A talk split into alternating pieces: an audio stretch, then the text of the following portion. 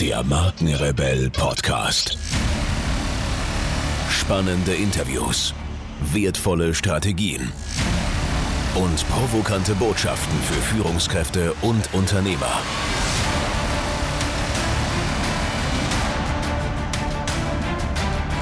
Stell dich den Herausforderungen der Digitalisierung und setze als Marke ein Zeichen. Von und mit Markenrebell Norman Glaser. Was Startups von Big Playern lernen können. Die ganze Zeit sprechen wir davon, dass Unternehmen agiler werden müssen und was Startups den großen Konzernen so alles voraus haben.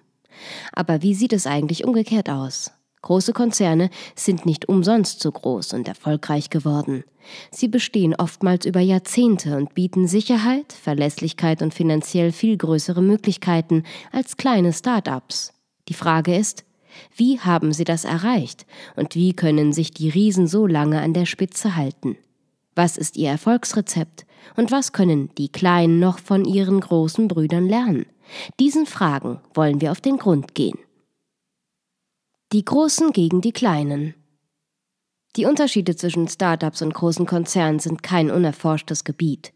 Startups sind kleiner und haben quantitativ gesehen grundsätzlich weniger Mitarbeiter, weniger steile Strukturen und Hierarchien und weniger Ressourcen, also finanzielle oder logistische Mittel als größere Konzerne. Große Unternehmen sind daher oft langsamer in Transformierungsprozessen, da sie feste Strukturen durch verschiedene Abteilungen haben und nicht so schnell auf Innovationen und Änderungen auf dem Markt reagieren können wie Start-ups.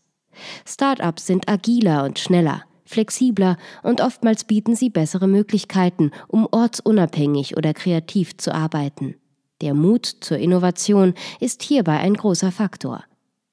Da Start-ups oftmals jung und finanziell leichter sind als große Konzerne, sind sie risikobereiter, da sie nicht so viel zu verlieren haben und auch die getragene Verantwortung für Mitarbeiter und Unternehmenszukunft kleiner ist.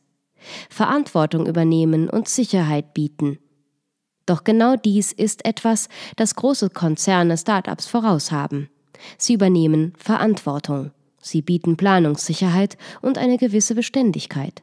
Gerade für Mitarbeiter mit Familie ist dies oft ein entscheidender Punkt, warum sie als Arbeitsplatz den großen Konzern einem agilen Start-up vorziehen.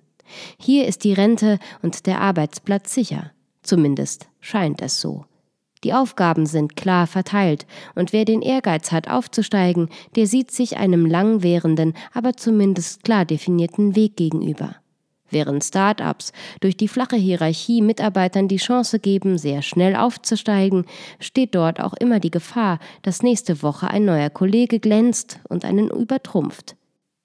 In großen Konzernen wird ein Aufstieg hart erarbeitet. Hat man seine Position dann jedoch inne, kann man sich ihrer gewiss sein und wird nicht beim nächsten Projekt wieder abgelöst, weil die Charaktereigenschaften oder Talente des Büronachbarns in diesem Bereich besser zum Einsatz kommen.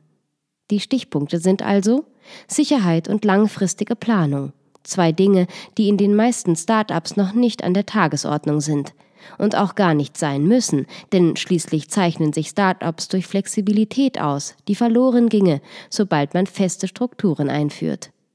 Warum das eine oder das andere? Stellen wir uns zwei Prototypen vor. Der digitale Nomade, der beruflichen Aufstieg, aber vor allem Herausforderung, Abenteuer und einen Beruf sucht, in dem er sich kreativ entfalten kann, leben und arbeiten kann, wie, wann und wo er will und keine Angst davor hat, vor anderen aufzutreten, sich und seinen Marktwert zu bestimmen und dem ein lockeres Team und freundschaftliche Arbeitsbeziehungen wichtig sind. Was die Zukunft angeht, legt er gern etwas Geld auf die Seite. Im Grunde lebt er aber frei nach dem Motto alles zu seiner Zeit. Auf der anderen Seite haben wir einen Familienvater, dem es wichtig ist, sein Versprechen einzuhalten, seine kleine Tochter jeden Abend um 7 Uhr ins Bett zu bringen und mit seiner Frau zu Abend zu essen. Er trägt die finanzielle Verantwortung, eine Familie ernähren zu müssen und glänzt lieber durch sorgfältige und verlässliche Arbeit als durch Selbstmarketing und Präsentation.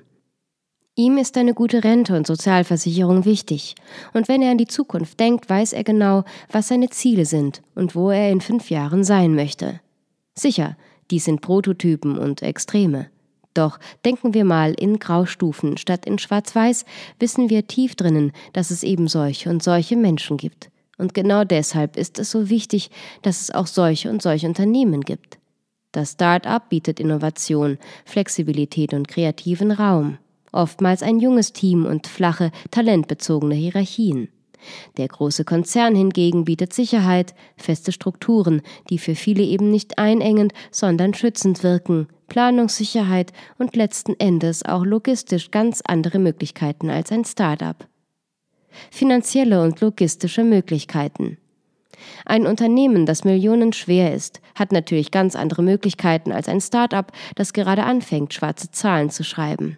Auch wenn die Strukturen oftmals festgesteckt sind, haben Unternehmen durch Erfahrung und Mittel oftmals die Möglichkeit, in Krisen ganz anders und sehr viel effizienter zu handeln als Start-ups. Sie sind vielleicht nicht weniger mutig, sie brauchen einfach weniger Mut, da sie eine Lösung parat haben, die für Start-ups finanziell und logistisch gar nicht erst möglich wäre.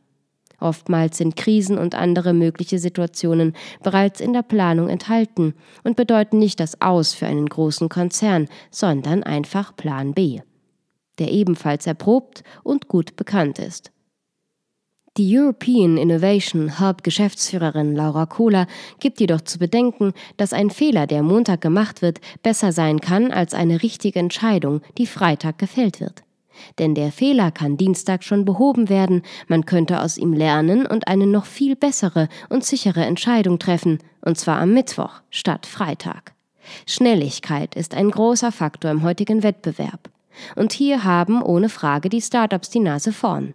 Geht es jedoch um Beständigkeit, hatten Startups bisher kaum die Gelegenheit, sich zu beweisen, Unternehmen jedoch schon. Der goldene Mittelweg zum Start braucht es Speed, für Wachstum braucht es aber auch Strukturen, erklärt Laura Kohler die Erfolgsformel bei der digitalen Transformation. Damit ist alles gesagt. Die Startups mögen einen Vorteil in Agilität, Schnelligkeit und im Moment haben, wenn es jedoch darum geht, über Jahre oder Jahrzehnte zu bestehen, dann haben große Unternehmen bereits gezeigt, wie das am besten funktioniert, mit Planung und Struktur. Ein langfristiger Aufbau und eine durchdachte Verteilung von Ressourcen und Kräften. Deutlich wird das am Beispiel der Kunden. Die Big Player mögen vielleicht im direkten Vergleich weniger Neukunden an Land ziehen. Das brauchen sie jedoch auch gar nicht, da sie bereits einen festen und bestehenden Stamm aus Kunden haben. Es gilt also hier weniger neue zu werben, wobei dies natürlich immer ein Plus ist, sondern vielmehr diese Altkunden auch zu halten. Eine 180 Drehung hilft da meist nicht viel. Im Gegenteil, sie macht Kunden nervös und verschreckt sie. Die Kunden wie auch die Mitarbeiter wissen bei großen Unternehmen, was sie erwartet. Sie haben Vertrauen und Bindung aufgebaut, und dies ist ein entscheidender Marktvorteil für die Big Player. Welche Eigenschaften sind vielleicht auch für Startups interessant und adaptierbar? In Sachen Struktur können sich Startups so einiges von großen Unternehmen abschauen.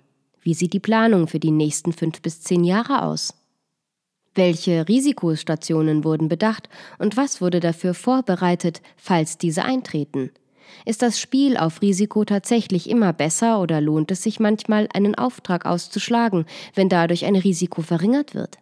Mit Kapazitäten und Ressourcen umzugehen lernen heißt Planung lernen. Und das kann und sollte jedes Startup. Im Endeffekt ist es ein Voneinander lernen. Was kann der eine, was der andere? Und an welchen Stellen lässt sich im eigenen Unternehmen etwas verbessern.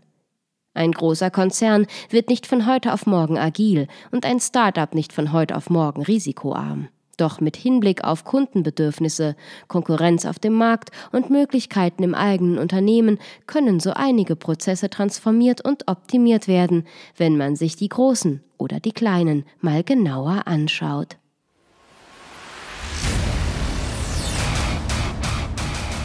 Hier noch eine wichtige Info für alle die unter euch, die sich mit dem normalen E-Mail-Newsletter nicht zufrieden geben können, die noch ein paar Deep Dives vertragen können und zusätzlich eine wertvolle Content-Lieferung auf Ihr Smartphone für clever halten. Den empfehle ich unbedingt unseren neuen und vor allem kostenlosen Messenger-Service. Ganz egal, ob ihr WhatsApp, Facebook Messenger, Insta oder Telegram verwendet, wir liefern euch alle neuen Podcast-Folgen, natürlich unseren monatlichen Ratgeber als E-Book sowie weitere spannende Informationen frei Haus in eure Lieblings-App. Und das alles kostenlos und ohne Werbespam. Das verspreche ich euch.